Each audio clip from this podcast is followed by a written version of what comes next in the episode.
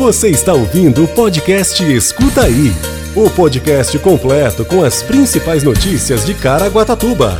Saiba tudo o que está acontecendo na nossa cidade. Ocupação dos leitos de UTI do Hospital Regional das pessoas de fora do litoral já é 80% maior em junho comparado a maio. Qualificação: alunos do curso de pintura decorativa recebem certificados. Retomada econômica. Prefeitura de Caraguatatuba inicia negociações para a instalação de posto do Senai na cidade. Praia Mar, linha Porto Novo, Colônias recebe aprimoramento em Caraguatatuba. E ainda boletim epidemiológico Covid-19, previsão do tempo e você sabia. Terça-feira, 22 de junho de 2021. Escuta aí. Nestes 21 dias de junho, a Secretaria de Saúde de Caraguatatuba observou que o número de pacientes internados na UTI do Hospital Regional que não são do litoral norte é superior em 80% comparados a todo mês de maio. Do total desses leitos disponíveis no Hospital Regional, 40 são de UTI e 60 de enfermaria. Estes leitos funcionam como retaguarda para Caraguatatuba e as cidades do litoral norte. Mesmo que a maioria dos leitos ainda seja ocupado por pacientes de Caraguatatuba, o prefeito Aguilar Júnior se preocupa com a possível nova onda da doença frente ao sistema de saúde. Mesmo a cidade estando à frente na vacinação contra a Covid-19, o prefeito reforça que essa sensação de segurança não pode ser motivo para relaxar nos cuidados com a doença. Ele lembrou que o número total de vacinados contra a Covid-19 ainda não traz alívio e reforçou que as vacinas necessitam de duas doses para atingir a reação imunológica. Ou seja, apenas duas doses são capazes de proteger a pessoa da Covid-19, mas ainda assim, todos os protocolos de segurança devem ser seguidos. Hoje, Caraguatatuba tem 36% da população vacinada com apenas a primeira dose. Escuta aí. Nesta terça-feira, o Fundo Social de Caraguatatuba e o Senai concluíram mais uma qualificação profissional com a entrega de certificados para 19 alunos do curso de pintura decorativa. A cerimônia ocorreu no gabinete do prefeito e os certificados foram entregues pelo prefeito Aguilar Júnior e pela presidente do Fundo Social, Samara Aguilar. Também esteve presente o diretor do Senai de São José dos Campos, Marício Ogawa. A capacitação teve como objetivo ensinar técnicas de pintura que necessitam de acabamento decorativo em superfícies de alvenaria, gesso, metal, PVC e madeira. O Fundo Social de Caraguatatuba está com inscrições abertas até sexta-feira, dia 25, para o curso NR10 Segurança com instalações e serviços de eletricidade. Mais informações você confere no caraguatatuba.sp.gov.br. Escuta aí. Mais uma vez saindo na frente, a Prefeitura de Caraguatatuba já vem pensando em capacitações da população para a retomada econômica que se aproxima. Nessa terça-feira, o prefeito Aguilar Júnior esteve reunido com representantes do Serviço Nacional de Aprendizagem Industrial, o SENAI, com o objetivo de trazer um posto do Serviço Nacional no município além de novos cursos. A Prefeitura de Caraguatatuba já conta com um posto de serviço brasileiro de apoio aos micro e pequenas empresas, o SEBRAE, e com a vinda do Senai, a população poderá ter um leque maior de cursos de capacitação e outros serviços. Além disso, a administração municipal se prepara para inaugurar o Centro de Atendimento ao Trabalhador, o CAT, na subprefeitura da região sul, localizado no bairro do Travessão.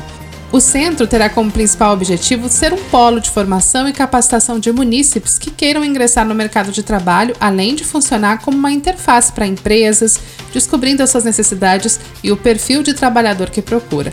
Atualmente, apenas em cursos do Senai, a Prefeitura de Caraguatatuba investe cerca de 200 mil reais em 25 capacitações, que são gratuitas para os moradores da cidade. O prefeito de Caraguatatuba, Aguilar Júnior, ressalta que com a retomada econômica, a cidade sairá na frente com os investimentos em capacitação. Escuta aí. A Prefeitura de Caraguatatuba, por meio da Secretaria de Mobilidade Urbana e Proteção ao Cidadão, informa que a partir desta quinta-feira, dia 24, a linha 201 Porto Novo Colônia será alterada. De acordo com o Departamento de Transporte Público da pasta responsável pelo serviço, boa parte do trajeto da linha circulava por parte do Porto Novo, onde não havia atendimento para a população. A linha circulará por uma parte do bairro Porto Novo, onde não havia atendimento pelo transporte público coletivo.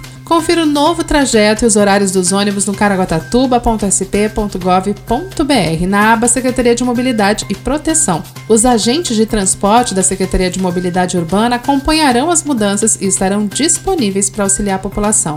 As dúvidas podem ser esclarecidas através do portal 156 e pelo 0800 778 808. Você ouve agora Boletim Epidemiológico Covid-19. Hoje, a cidade conta com 17.297 casos confirmados do Covid-19, 412 óbitos. Os hospitais contam com 67% de ocupação da UTI e a enfermaria 43%. Quer saber tudo sobre a previsão do tempo? Fique com a gente e escuta aí! A previsão do tempo, segundo o CPTEC INPE, para esta quarta-feira, os termômetros irão marcar mínima de 15 graus e máxima de 22 graus, com 60% de possibilidade de chuva. Você ouve agora. Você sabia?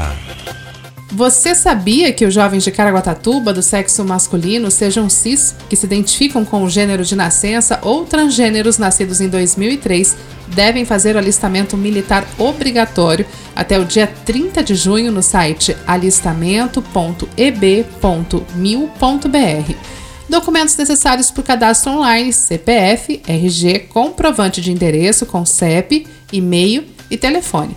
Após preencher o formulário, o candidato pode acompanhar os próximos passos no mesmo site. O acesso é feito com o número do CPF e a senha criada no momento do cadastro. O atendimento presencial no período do distanciamento social para evitar a proliferação da Covid-19 é de segunda a sexta-feira, das 9 ao meio-dia. Mais informações pelo telefone 12 3882 6006 em dias úteis ou pelo e-mail jsm077@gmail.com.